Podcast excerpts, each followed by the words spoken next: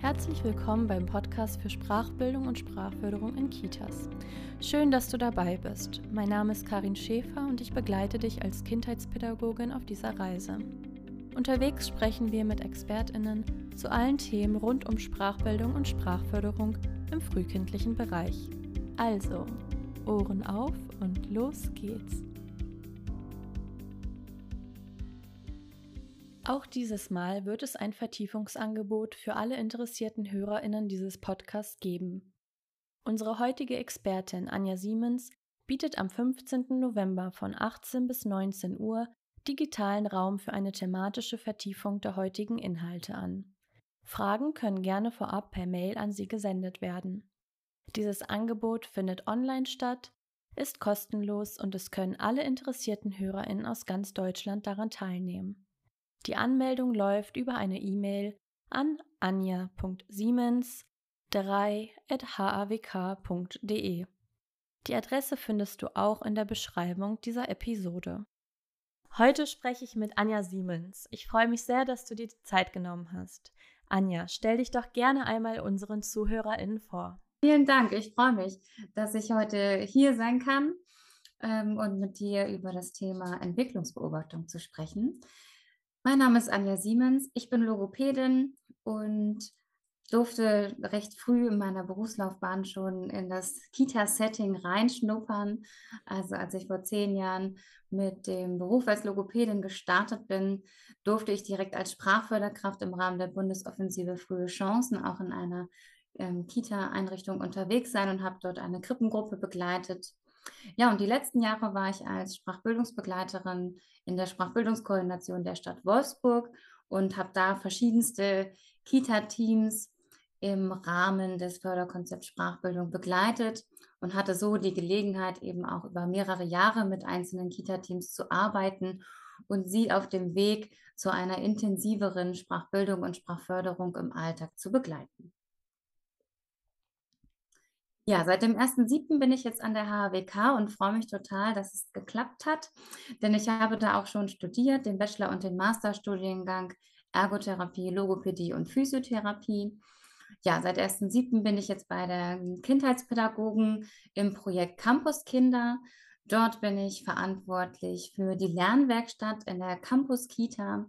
Die soll weiterentwickelt werden, um eben auch den Studierenden aus der Kindheitspädagogik dort praktische Lernerfahrungen im Studium zu ermöglichen, aber auch diesen Raum für andere Gruppen zu öffnen, also vielleicht für die Zusammenarbeit im Übergang Kita-Grundschule oder auch Fortbildungen für pädagogische Fachkräfte mit dem Schwerpunkt Lernwerkstatt dort anbieten zu können.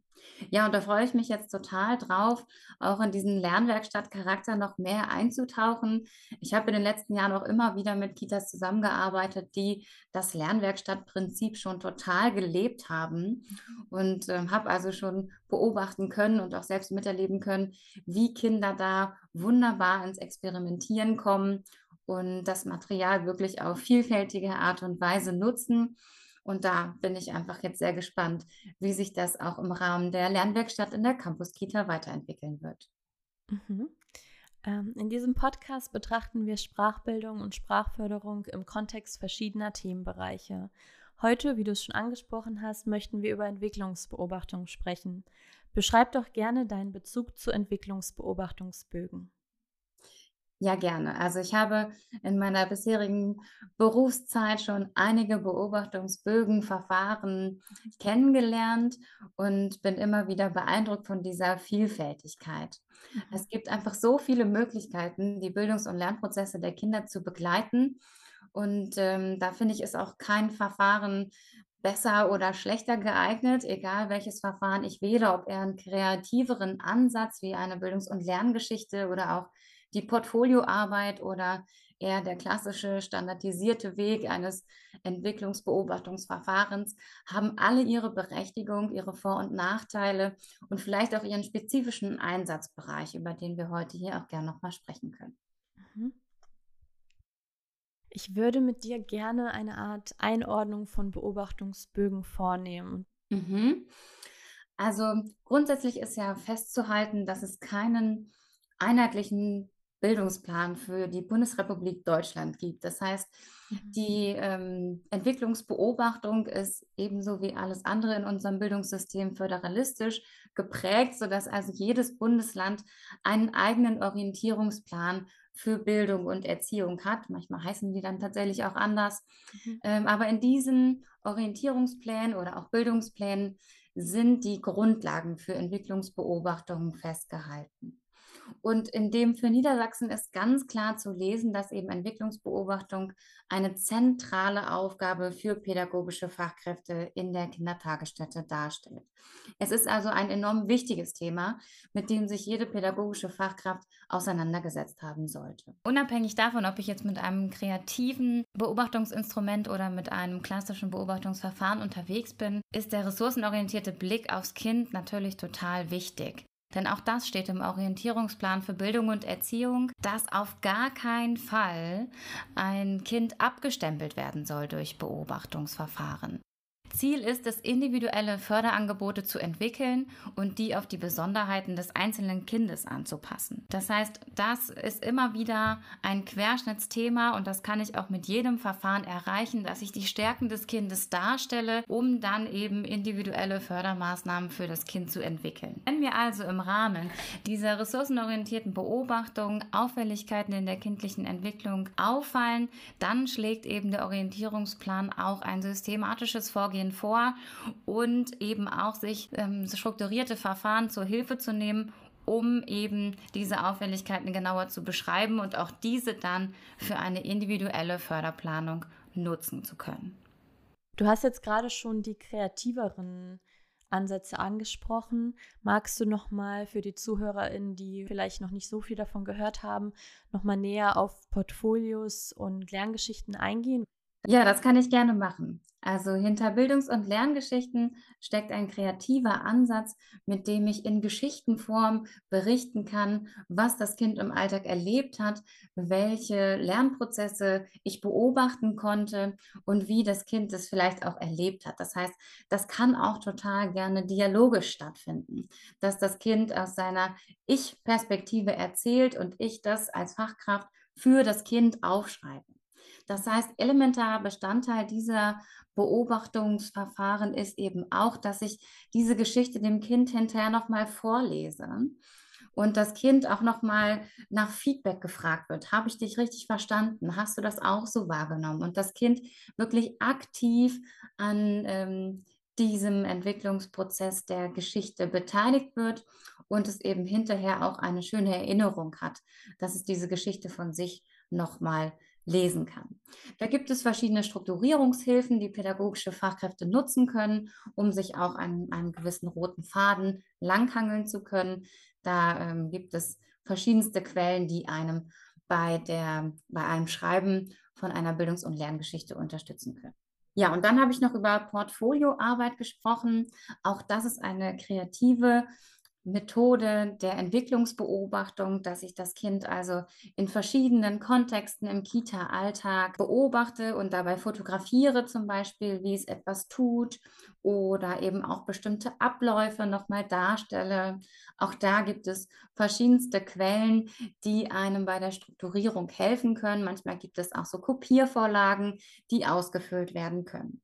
Mhm. Für mich ist auch bei der Portfolioarbeit besonders attraktiv, die Kinder mit einzubeziehen, also dass die Kinder aktiv in die Gestaltung ihrer Portfolios mit einbezogen werden, vielleicht auch selbst Bilder machen können. Mhm. Wenn wir auch über medienpädagogische Angebote nachdenken, wäre das für mich eine tolle Gelegenheit, also gemeinsam mit dem Kind, vielleicht mit einer Kamera oder einem Tablet, ein Portfolio zu erstellen.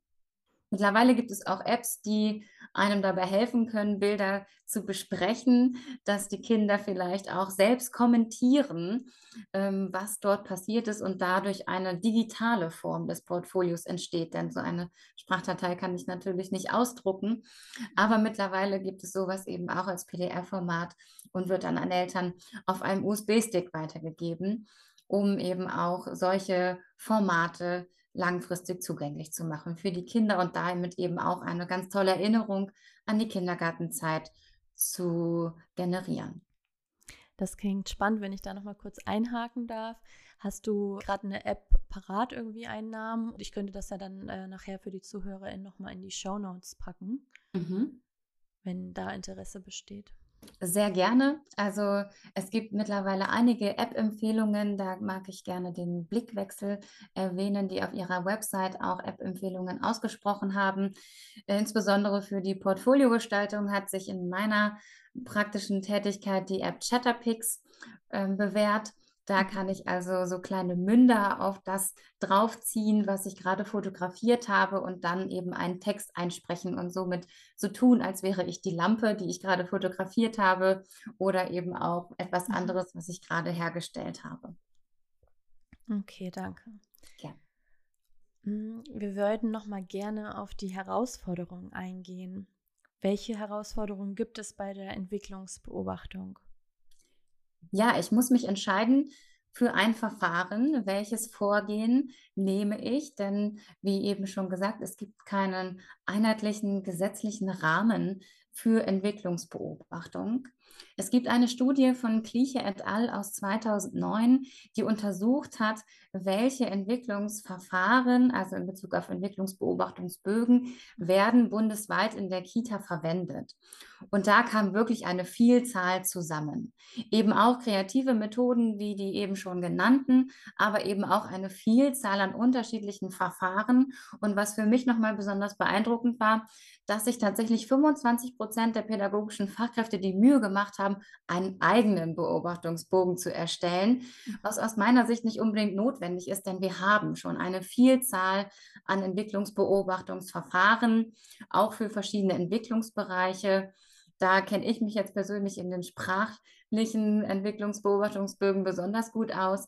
Aber diese Studie ist wirklich interessant. Ich weiß mhm. oder habe bisher noch nicht herausgefunden, ob diese Studie nochmal wiederholt wurde, denn sie ist mittlerweile ja schon etwas in die Jahre gekommen. Ähm, aber es deckt sich so etwas mit dem, wie ich die Praxis in den letzten Jahren wahrgenommen habe. Auch da gibt es eine Vielzahl an Bögen, die verwendet wird, auch was so Studierende aus Praktika berichten. Auch da hört man von vielen verschiedenen Beobachtungsbögen. Mhm. Die Herausforderung, die ich dort sehe, ist, dass es eventuell die Kommunikation über das, was ich gesehen habe, etwas erschwert, wenn jede Fachkraft im Zweifel mit einem eigenen Beobachtungsverfahren unterwegs ist, weil sie sich das entweder selbst ausgedacht hat oder eben auch sich für eins entschieden hat, ähm, im Gegensatz zu der Kollegin, die sich vielleicht für ein anderes Verfahren entschieden hat. Mhm. Also ja, da äh, wäre auf jeden Fall eine Idee zu schauen, inwieweit kann ich das vereinheitlichen, zum Beispiel im Rahmen der Einrichtung. Manchmal gibt es aber auch von Trägerseite schon Bestrebungen, sowas zu vereinheitlichen, sodass es trägereigene Verfahren gibt oder Träger sich für ein Verfahren entscheiden, welches sie dann an ihre Einrichtungen empfehlen. Anja, du bist ja gerade schon darauf eingegangen, dass du dich gerade mit sprachlichen Entwicklungsbeobachtungsbögen besonders gut auskennst. Magst du da nochmal auf die Rahmenbedingungen eingehen? Ja, gerne. Denn insbesondere für Niedersachsen stellen die sich seit 2018 etwas besonders dar. In 2018 gab es die Veränderung im niedersächsischen Kindertagesstättengesetz, dass eben die Sprachkompetenz der Kinder spätestens zu Beginn des letzten Kita-Jahres besonders in den Blick genommen werden soll. Seit 2021 ist eben dieser Auftrag gesetzlich festgehalten in Paragraph 14 des niedersächsischen Kindertagesstättengesetzes. Und somit kann eben zusammenfassend festgehalten werden, dass alle pädagogischen Fachkräfte in Niedersachsen dazu verpflichtet sind, die Sprachkompetenz der Kinder zu beobachten und dies eben auch zu diesem Zeitpunkt in einem Elterngespräch an die Eltern zu kommunizieren. Mhm. Das ist nicht in allen Bundesländern gleich. Also wir wissen ja schon, föderalistisch ist unser Bildungssystem dort geprägt. Das heißt, das ist eine Besonderheit, die wir hier in Niedersachsen wahrnehmen. Und so mussten sich eben auch 2018 alle Kommunen hier in Niedersachsen auf den Weg machen, ein regionales Sprachförderkonzept für ihre Kommune zu entwickeln. Und im Rahmen dieser Gesetzesänderung haben sich auch einige Kommunen auf den Weg gemacht, ein einheitliches Beobachtungsverfahren für die kindliche Sprachentwicklung auf den Weg zu bringen. Also in der Region Hannover zum Beispiel ist das die linguistische Sprachstandserhebung für Kinder mit Deutsch als Zweitsprache oder auch Deutsch als Muttersprache, kurz LISEDATS oder LISEDAM. Das ist mhm. vielleicht der eine oder anderen ein Begriff. Für den Landkreis Hildesheim hat zum Beispiel das KEA-Institut einen Beobachtungsbogen für die sprachliche Entwicklung erstellt und auch in Wolfsburg wurde ein Beobachtungsverfahren für die kindliche Sprachentwicklung zum vierten Geburtstag entwickelt. WOPKIS 4 ist das kurz genannt. Mhm. Ja, das sind jetzt Beispiele. In anderen Kommunen gab es ähnliche Bestrebungen oder eben auch Empfehlungen zu Beobachtungsverfahren, die dann flächendeckend eingesetzt werden. Als pädagogische Fachkraft lohnt es sich also immer mal, ähm, einen Blick in das kommunale Netzwerk zu werfen, welches Beobachtungsverfahren eben von dieser Seite empfohlen wird oder ob es gegebenenfalls auch Absprachen mit dem Gesundheitsamt gibt oder mit niedergelassenen Kinderärztinnen und Kinderärzten, welche Beobachtungsverfahren auch für die interdisziplinäre Kommunikation genutzt werden sollten. Ja, und wie vorhin schon andeutet, ist das auch immer mit der Haltung des Trägers abzugleichen, denn auch hier kann es Vorgaben geben, welches Beobachtungsverfahren verwendet werden sollte. Okay. Und wie sieht das aus? Berücksichtigen Beobachtungsbögen Mehrsprachigkeit? Es gibt auf jeden Fall auch Beobachtungsverfahren, die Mehrsprachigkeit besonders in den Blick nehmen. Dazu ist zu sagen, dass also ähm, für uns die Beschreibung und Beobachtung von Sprachauffälligkeiten bei Kindern mit Mehrsprachigkeit immer noch eine beeindruckende Vielfalt darstellt. Denn mehrsprachige Kinder sind nie gleich. Also selbst wenn sie zum selben Zeitpunkt mit einer weiteren Sprache in Kontakt kommen, lernen sie alle ganz, ganz unterschiedlich. Ja, und aus der Perspektive der Forschung ist das natürlich eine besondere Herausforderung, weil im Rahmen von Stichproben ja besonders gerne homogen gearbeitet wird. Also ja, es gibt nicht den Zweitsprach- oder den Mehrspracherwerb und alle Kinder, die zwei- oder mehrsprachig aufwachsen, verhalten sich eben nicht gleich in der Art und Weise, wie sie Deutsch lernen. Da braucht es also insbesondere eine individuelle Beobachtung der Sprachentwicklung, wenn auch dann dort ein Sprachförderbedarf festgestellt werden soll. Denn auch das ist in Niedersachsen ja gesetzlich festgehalten, dass die Kinder mit einem ähm, Sprachförderbedarf individuelle und differenzierte Sprachförderung in der Kita bekommen sollen. Vielleicht können wir an dieser Stelle noch ein paar Begriffe definieren wie Sprachtherapie und Sprachförderbedarf. Ja, gerne. Da können wir uns gerne an dem Orientierungsfahren für Bildung und Erziehung des Landes Niedersachsens langhangeln, denn äh, die dort angeschriebene Definition deckt sich mit dem, was wir auch sonst in den Veröffentlichungen dazu finden. Mhm. Unter Sprachbildung verstehen wir Angebote, die also allen Kindern in der Einrichtung zur Verfügung stehen.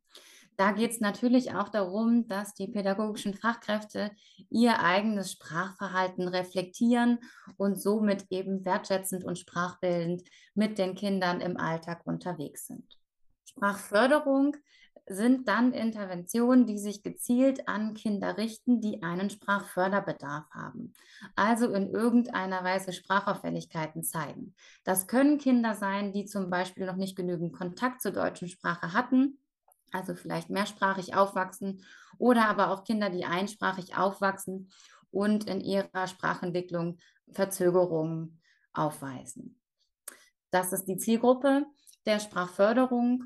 Und auch da ist es eben wichtig, dass eine individuelle Förderplanung in der Kita passiert, also genau geschaut wird, wo braucht das Kind sprachförderliche Unterstützung und wie kann das eben durch konkrete Maßnahmen eben individuell und differenziert, so steht es im kita des Landes Niedersachsens, ähm, wie kann diese Förderung dann stattfinden mit ganz konkreten Maßnahmen. Das klingt für mich, als würden die Kinder mit Sprachförderbedarf in einem separaten Raum gefördert werden. Ist das so? Seit 2018 nicht mehr, mhm. in Niedersachsen jedenfalls. Denn diese Gesetzesänderung, über die wir eben schon sprachen, beinhaltet eben auch, dass der Fokus eindeutig auf alltagsintegrierte Sprachbildung und Sprachförderung gelegt werden soll. Das heißt, die pädagogischen Fachkräfte sollen dafür sorgen, dass diese Kinder im Alter konkrete Lernmöglichkeiten erleben, die dann durch die pädagogischen Fachkräfte so sprachlich begleitet werden, dass es für die Kinder eine sprachförderliche Situation wird. Das heißt, es könnte Material sein, was entsprechend ausgewählt wird oder aber auch geschaut werden, welches Interesse bringt das Kind gerade mit und wie kann ich mich vielleicht auch bei einer Bilderbuchbetrachtung entsprechend verhalten, damit das Kind in dieser Situation eine sprachfördernde Maßnahme erlebt. Du hast ja jetzt äh, Sprachbildung und Sprachförderung erklärt und bist auch auf den Aspekt der alltagsintegrierten Sprachförderung eingegangen. Könntest du an dieser Stelle vielleicht nochmal die Sprachtherapie definieren? Mhm. Ja, das kann ich gerne machen. Also Sprachtherapie ist an der Stelle mit Logopädie gleichzusetzen. Dahinter verbirgt sich dasselbe. Mhm. Sprachtherapie und Logopädie ist eindeutig auf eine Sprachentwicklungsstörung zurückzuführen. Das heißt, okay. diese Intervention richtet sich an Kinder, die eine Sprachentwicklungsstörung haben. Das kann unterschiedliche Teilbereiche betreffen, also zum Beispiel die Aussprache, den Wortschatz, das Sprachverständnis oder auch die Grammatik. Die können unterschiedlich stark ausgeprägt sein. Wichtig ist, dass eben diese Sprachstörung auch durch unser Gesundheitssystem, also Kinderärztinnen und Kinderärzte in erster Linie, diagnostiziert wird. Also diese Kinder haben eine Krankheit, wenn man so möchte, und diese Krankheit bedarf eben einer besonderen Intervention und das ist die Sprachtherapie. Und wir merken schon, dass äh, das manchmal gar nicht so einfach zu entscheiden ist. Ist es jetzt ein Sprachtherapie oder ein Sprachförderbedarf? Mhm. Ich habe in meiner bisherigen Berufslaufbahn oft erlebt, dass pädagogische Fachkräfte da auch eine gewisse Unsicherheit empfinden, ja. wenn sie sprachliche Auffälligkeiten bei den Kindern im Alltag beobachten. Und aus meiner Sicht ist es da zwingend notwendig, interdisziplinär zusammenzuarbeiten, denn ein Sprachförderbedarf kann aus meiner Sicht nur festgestellt werden, wenn gleichzeitig ein Sprachtherapiebedarf ausgeschlossen wird. Mhm. Und da eben ein Sprachtherapiebedarf nicht von pädagogischen Fachkräften festgestellt werden kann, braucht es da einen Austausch. Ähm, das ist ein Thema, mit dem ich mich auch im Rahmen meiner Masterarbeit ganz intensiv auseinandergesetzt habe. Also wie kann das gelingen? Denn dass man sich an einen Tisch setzt, ist irgendwie unrealistisch. Auch ein gemeinsames Telefonat erscheint mir persönlich unrealistisch. Es bleibt aus meiner Sicht also nur die schriftliche Kommunikation. Wie können also pädagogische Fachkräfte ihre Entwicklungsbeobachtung im Bereich Sprache so dokumentieren, dass Eltern im interdisziplinären Netzwerk damit sicher agieren können und so eben andere Berufsgruppen wie Kinderärztinnen und Kinderärzte oder auch das Gesundheitsamt mitnehmen können und in eine gegebenenfalls notwendige Diagnosefindung eben auch einbezogen werden kann. Die professionelle Perspektive der pädagogischen Fachkräfte ist für mich dabei unerlässlich, um auch eben die Themen der Teilhabe an Gruppenprozessen und auch den Zusammenhang mit anderen Entwicklungsbereichen in der Diagnosestellung einer Sprachentwicklungsstörung zu berücksichtigen. Mir ist es wichtig, das aber auch noch mal ganz klar zu trennen. Also Sprachförderung ist eine pädagogische Intervention, die in der Kita stattfindet. Und wir haben gehört, in Niedersachsen soll das alltagsintegriert stattfinden. Und auf der anderen Seite eben die Sprachtherapie, die immer in einer logopädischen Praxis stattfindet und auch von Logopädinnen und Logopäden oder Sprachtherapeutinnen durchgeführt wird. Also wir haben sowohl eine unterschiedliche Zielgruppe auf Seiten der Kinder, die Kinder mit Sprachförderbedarf bekommen Sprachförderung und die Kinder mit Sprachentwicklungsstörung bekommen Sprachtherapie, als auch eine unterschiedliche Personengruppe, die das Ganze durchführt. Du bist ja gerade schon auf die unterschiedlichen Professionen eingegangen. Wie können Ärztinnen, Logopädinnen und pädagogische Fachkräfte gemeinsam herausfinden bei mehrsprachigen Kindern, welcher Bedarf denn da gerade besteht, ob es ein Sprachförderbedarf oder ein Sprachtherapiebedarf ist. Mhm. Ja, wenn wir also Auffälligkeiten in der Sprachentwicklung der Kinder beobachten, muss das ja nicht zwangsläufig immer eine Auffälligkeit sein, die auch einen Krankheitswert im Sinne einer Sprachentwicklungsstörung hat.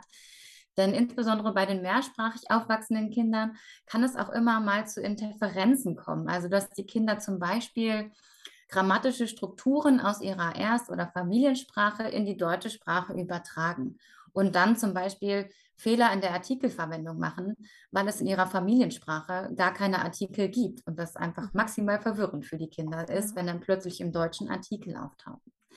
Hier braucht es also unbedingt eine individuelle Beobachtung der Sprachentwicklung, die auch die Sprachkompetenzen der Familiensprache berücksichtigt oder eben auch in den anderen Sprachen, die das Kind spricht. Mhm. Wenn ich da also nochmal auf den Unterschied zwischen Sprachförderbedarf und Sprachtherapiebedarf gucke, dann muss also zwingend Folgendes beachtet werden. Wir wissen mittlerweile, dass eine Sprachentwicklungsstörung immer in allen Sprachen, die das Kind spricht, auftritt. Wenn ich also Sprachauffälligkeiten im Deutschen beobachte, dann ist es ganz, ganz wichtig, mit den Eltern über die Sprachkompetenz in den anderen Sprachen ins Gespräch zu gehen. Mhm. Wenn die Eltern also Auffälligkeiten in den anderen Sprachen berichten, kann das ein Grund sein, mit der Kinderärztin oder dem Kinderarzt ins Gespräch zu gehen, um eventuell herauszufinden, hat das Kind eine Sprachentwicklungsstörung, die in allen Sprachen vorliegt. Mhm. Spricht das Kind aber altersgemäß seine Familiensprache, dann ist eher davon auszugehen, dass es sich um einen Sprachförderbedarf handelt und das Kind vielleicht noch mehr Kontakt zur deutschen Sprache braucht, auch außerhalb der Kindertagesstätte im Rahmen von Sportangeboten oder anderen Hobbys, um eben die Sprachkompetenz im Deutschen zu verbessern. Hättest du da konkrete Tipps für Entwicklungsbeobachtungsbögen? Es gibt mittlerweile einige, die sich auch auf die ähm, Beobachtung von mehrsprachiger Sprachentwicklung spezialisiert haben. Ich hatte es mhm. vorhin schon mal gesagt, es gibt das Liesedatz-Verfahren, welches auch in der Region Hannover flächendeckend äh, verwendet wird. Im Orientierungsplan für Bildung und Erziehung werden auch SELDAC und SISMIC empfohlen. Wir merken schon, so fancy Abkürzungen sind arg gefragt auf Seiten der Beobachtungsbögen. Ähm, Andererseits gibt es zum Beispiel auch noch den SBE 2KT. Der ist für mehrsprachige Kinder in dieser Form interessant, weil er eben auch auf mehreren Sprachen zur Verfügung steht. Mhm. SBE 2KT steht für Sprachbeurteilung durch Eltern 2 Kurztest. Es ist also ein Bogen, der schon zum zweiten Geburtstag angewendet werden kann und dabei eben ein Eindruck über die 50-Wort-Grenze und mögliche Zweiwortäußerungen bei den Kindern ermöglicht. Ähm, und dieser Bogen ist eben auf verschiedenste Sprachen übersetzt. Findet man den auch im Internet? Dann könnte ich die Adresse auch in die Show Notes tun. Ja, tatsächlich ist der SBE 2KT zum Download auf der Website der Pädagogischen Hochschule Heidelberg zu finden, auch in den verschiedenen Übersetzungen. Okay, prima. Da sprechen wir nochmal und dann kann ich das für die HörerInnen einmal in die Show Notes tun, wenn sie sich das anschauen möchten oder runterladen wollen. Super, vielen lieben Dank. Du hast äh, ganz kurz deine Masterarbeit erwähnt. Äh, mich würde jetzt noch interessieren, wo du aktuell eventuell noch Forschungsbedarf erkennst. Mhm. Ja, im Rahmen meiner Masterarbeit hat mich interessiert, wie ist die Einschätzung von pädagogischen Fachkräften im Bereich der Sprachentwicklung ähm, im Vergleich zu einem Sprachentwicklungstest. Das heißt, ich habe mhm. pädagogische Fachkräfte ähm, die Kinder beobachten lassen und hinterher ankreuzen lassen, wo sie gegebenenfalls Auffälligkeiten wahrnehmen oder auch eben eine altersgemäße Sprachentwicklung wahrnehmen und habe dieselben Kinder mit einem Sprachentwicklungstest getestet. Und die Übereinstimmung war recht zufriedenstellend. Also die Stichprobe war recht klein, insofern ist eine Übertragbarkeit auf die Grundgesamtheit leider ausgeschlossen. Ja. Ähm, aber in dem Zusammenhang waren wir recht zufrieden, denn wenn die Übereinstimmung nicht beobachtet werden konnte, dann gab es dafür verschiedene Gründe. Also zum Beispiel, dass die pädagogischen Fachkräfte Auffälligkeiten im Sprachverständnis ähm, nicht so gut im Alltag beobachten konnten. Das war für uns aber nachvollziehbar, denn Sprachverständnis im Alltag zu beobachten, ist immer wahnsinnig schwierig. Mhm. Und andersrum haben pädagogische Fachkräfte Auffälligkeiten in der Aussprache als auffällig äh, benannt, obwohl das noch zur physiologischen Sprachentwicklung gehört, also zur gesunden Sprachentwicklung, dass Kinder zum vierten Geburtstag SCH und S noch verwechseln, also von Sule oder Sneemann sprechen. Mhm ja, da finde ich, gibt es nach wie vor weiteren Forschungsbedarf. Also sowas an einer etwas größeren Stichprobe nochmal durchzuführen, fände ich persönlich sehr spannend. Mhm. Ähm, und auf der anderen Seite finde ich es nach wie vor ganz wichtig, auch in diesen interdisziplinären Zusammenhang nochmal reinzugehen. Also wie können wir vielleicht auch früher ähm, Kinder mit Sprachauffälligkeiten finden und diese eben auch früher mit der passenden Intervention, sei es jetzt Sprachförderung oder auch Sprachtherapie, zu versorgen. Denn es könnte ja eventuell sein, dass dadurch auch Sprachentwicklungsstörungen sich gar nicht erst manifestieren und dementsprechend auch langfristig weniger Kosten verursachen. Mit welchen Worten möchtest du unser heutiges Gespräch dann gerne abschließen? Ja, also ich hoffe, dass ich ähm, Lust machen konnte, um verschiedene Entwicklungsbeobachtungsmöglichkeiten nochmal auszuprobieren, sei es jetzt im kreativen Bereich oder eben auch vielleicht einzelne Verfahren sich nochmal zur Seite zu nehmen und zu schauen, was kann ich da nochmal ausprobieren. Vielleicht waren äh, auch hilfreiche Tipps für den Alltag dabei. Ähm, ich würde auf jeden Fall empfehlen, Entwicklungsbeobachtung so interaktiv und partizipativ wie möglich zu gestalten. Und insbesondere mhm. die kreativen Verfahren eignen sich aus meiner Sicht da eben besonders gut. Das sind unglaublich tolle Sprachanlässe, die da zustande kommen können, wenn ich mit Kindern und Portfolios unterwegs bin, sei es jetzt in der Gestaltung an sich oder auch immer wieder in der Reflexion, wenn Kinder an ihre Portfolios rangehen und die auch nochmal wie ein Bilderbuch sich ja anschauen und da mit den Fachkräften oder auch mit anderen Kindern drüber ins Gespräch gehen. Also da möchte ich einfach zu motivieren, sich das zu trauen, ähm, das nicht alleine in der Vorbereitungszeit alles auszuschneiden und aufzukleben, ähm, auch wenn die Kinder das vielleicht auch äh, dann anders machen würden, als man es selber erwartet hat, äh, ja, diesen Spielraum anzunehmen und Kindern auch zu ermöglichen, da selbst tätig zu werden, sich mit ihren Lern- und Bildungsprozessen auseinanderzusetzen. Ja, das also zu den kreativen Prozessen. Wenn ich jetzt in Richtung Beobachtungsverfahren denke, dann würde ich empfehlen, immer noch mal einen Blick auf die kommunale Ebene zu richten. Welche Empfehlungen gibt es bei mir in der Region? Gibt es Verfahren, die eben auch in allen Berufsgruppen bekannt sind, um es mir im Alltag vielleicht auch etwas leichter zu machen und auch den Eltern es zu mhm. erleichtern, sich im interdisziplinären Netzwerk zurechtzufinden, wenn die Dokumente, die eben mitgegeben werden, auch allen Beteiligten bekannt sind.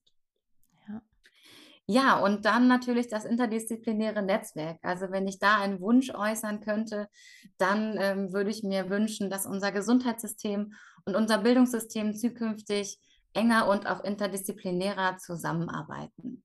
Ich würde es unglaublich bereichernd empfinden, wenn Logopädinnen oder andere Therapeutinnen im institutionellen Kontext wie Kita und Schule fest eingeplant sind und mitgedacht werden Mhm. Und dann eben unter dem Stichwort Prävention die Kindergesundheit früher interdisziplinär gefördert werden kann. Ja, und das hat, wie eben schon gesagt, eventuell sogar zur Folge, dass die Kinder in verschiedenen Entwicklungsbereichen gar nicht erst Störungen manifestieren ähm, und auch langfristig vielleicht sogar Kosten im Bereich der Therapie eingespart werden können. Und mhm. dafür ist aus meiner Sicht auch unerlässlich, dass es eine umfangreiche wissenschaftliche Begleitung gibt, um eben gegenüber den KostenträgerInnen entsprechend argumentieren zu können. Ja, schöner Abschluss. Anja, vielen lieben Dank für dieses aufschlussreiche Interview. An dieser Stelle verabschiede ich mich von dir und auch von allen ZuhörerInnen. Wir hören uns am 21. November zur nächsten Episode wieder. Tschüss! Schön, dass du heute dabei warst. Ich wünsche dir und den Kindern wie immer viel Freude beim Umsetzen und wir hören uns beim nächsten Mal. Dieser Podcast wird gefördert durch die Stiftung Braunschweigischer Kulturbesitz und ist kofinanziert aus Mitteln der Kooperation Campuskinder der HAWK mit der Stadt Hildesheim.